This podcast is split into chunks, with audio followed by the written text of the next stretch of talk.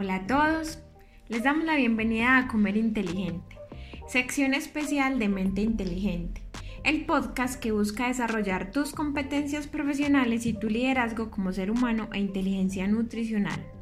Les habla nuevamente Sara Marcela Muñoz Ríos, nutricionista dietista, y hoy hablaremos sobre la relación entre la alimentación y las emociones. ¿Cuál es? Cómo identificarla y qué debes hacer para mejorar tu relación con los alimentos.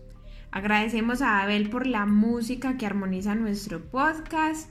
En la descripción del video encontrarán toda la info de su canal que tiene las mejores playlists del género urbano. No siendo más, vamos a darle inicio al tema de hoy. ¿Sabías que entre las emociones y la alimentación hay una fuerte relación? Entre los alimentos y emociones hay una conexión tal que con frecuencia se dice que nuestro intestino es como un segundo cerebro, ya que lo que comemos puede tener su causa en las emociones y nuestra dieta puede condicionar nuestro estado anímico y emocional. Muchas veces las personas refieren que comemos por placer, y hay mucho sentido en esto, ya que desde pequeños este fuerte vínculo con la comida se inicia al acercarnos al pecho de la madre para recibir mucho más que nutrientes. Se recibe seguridad, se recibe amor, afecto, contacto, ese calor característico de mamá y se inicia esa profunda relación que tenemos todos con la comida. Resulta que al crecer, ese acto de comer representa felicidad, desestrés, placer. Y es por eso que cuando nos sentimos abrumados, ansiosos, tristes y demás, buscamos la comida como primer y rápido recurso para sentirnos mejor.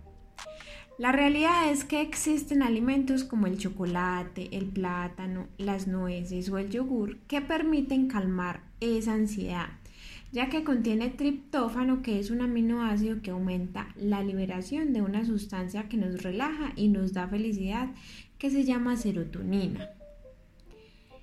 Es normal que ocasionalmente nos relajemos y disfrutemos de un momento placentero como es el acto de comerse un pastel de chocolate.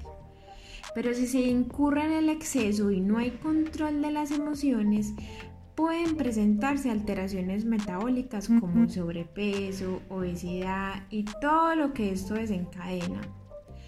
Adicional, hay una explicación a que cuando comemos para calmar las emociones, elegimos alimentos dulces o con alto contenido de grasa, y es que nuestros antepasados pasaban mucho tiempo sin comer y en actividad constante.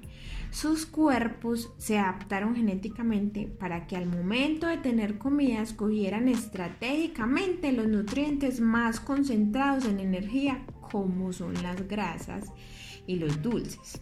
Entonces, las grasas se asocian a una disminución del estrés en nuestro cerebro. Por ello, cuando estamos muy cansados, quizá reduzca más el estrés un pastel con nata que una manzana. En fin, las emociones están conectadas a nuestros hábitos diarios y culturalmente se ha enseñado a premiar o castigar con comida. Desde pequeños nos programamos para premiar las emociones con los alimentos. Analicen bien. Si un niño llora, se le da un bombón, un confite o cualquier dulce para calmarlo o se le dice, si te comes la verdura, te premio y te doy un helado. Ahora mi pregunta es, ¿es tan fea la verdura que de premio le debo dar a un niño un helado? ¿O qué pensará un niño? Un niño se puede hacer esa misma pregunta. ¿Es tan fea la verdura que de premio me gano un helado? ¿Qué dicen hoy? ¿La verdura es buena? y el helado no. ¿Eso que puede generar en un niño? Un conflicto, porque al crecer su cerebro entiende que si está triste no es necesario regular la emoción, porque tiene ese tipo de alimentos a la mano para hacerlo. Y lo digo así porque en realidad se nos hace difícil gestionar las emociones negativas. Todos queremos sentirnos bien todo el tiempo y va a ser más fácil ir por comida que investigarme con honestidad y gestionar lo que realmente estoy sintiendo. ¿Cómo identificar que no gestiono bien las emociones? Si repito frases como llego a mi casa y necesito picotear algo, o en el día me cuido y en la noche arraso con la comida, o he tenido un largo y agotador día de trabajo, qué mejor que una cervecita y una picada con mis compañeros. O acabo de terminar con mi pareja y la forma como se me olvida por un rato la tusa es con una hamburguesa con gaseosa. O en esos días en los que las mujeres tenemos el periodo menstrual, estamos sensibles y todo el chocolate que se nos atraviesa nos nos lo queremos comer.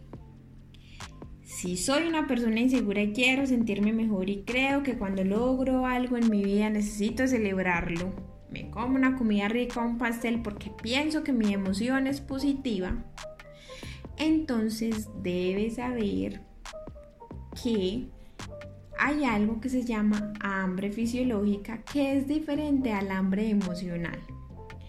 Pon atención a esto.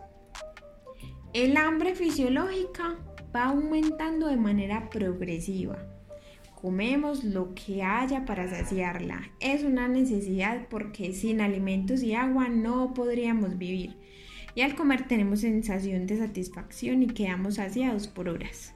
En cambio, cuando el hambre es emocional, esta aparece de repente, sin aviso, y sentimos que debe ser saciada inmediatamente. Siempre elegimos comer lo que generalmente es más cargado en calorías porque se busca llenar un vacío interno. Luego de comer, ¿qué pasa? Hay una sensación de culpa, de vergüenza o de arrepentimiento y al poco tiempo vuelve el hambre. De modo que podríamos decir que el hambre emocional es una sensación o impulso que nos lleva a comer sin que exista una necesidad fisiológica. Comer sin hambre de forma impulsiva y descontrolada a causa del aburrimiento, del estrés, de la tristeza, de la soledad, etc. ¿Qué puedes hacer? La ansiedad por comer es un síntoma al que se le debe poner atención.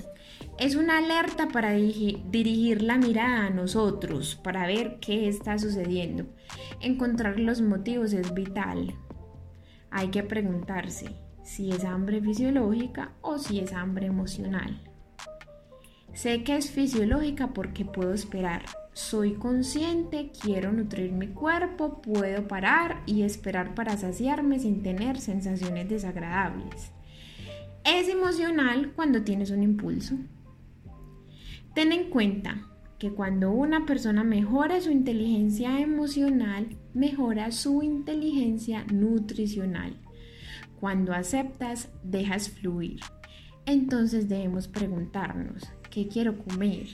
Ten en cuenta que cuando una persona mejora su inteligencia emocional, mejora su inteligencia nutricional. Cuando aceptas, dejas fluir. Entonces debemos preguntarnos, ¿quiero comer algo? Pensar si tengo hambre de verdad. Si esa comida no estuviera ahí, qué estuviera haciendo, brincando, saliendo a correr, compartiendo con alguien, etc. ¿Qué siento? ¿Qué necesito? Son preguntas que debemos tener en cuenta para identificar si lo que estamos sintiendo en realidad es hambre fisiológica o si por el contrario es solo hambre emocional. Síguenos en redes sociales, Instagram, YouTube, Spotify y Anchor como Mente Inteligente. Y sígueme como arroba Sara Nutricionista en Instagram. Recuerda, creo en mí y en lo que quiero ser. No te pierdas el próximo capítulo donde hablaremos sobre la alimentación y el descanso. Muchas gracias a todos por querer ser mejores cada día. Hasta la próxima.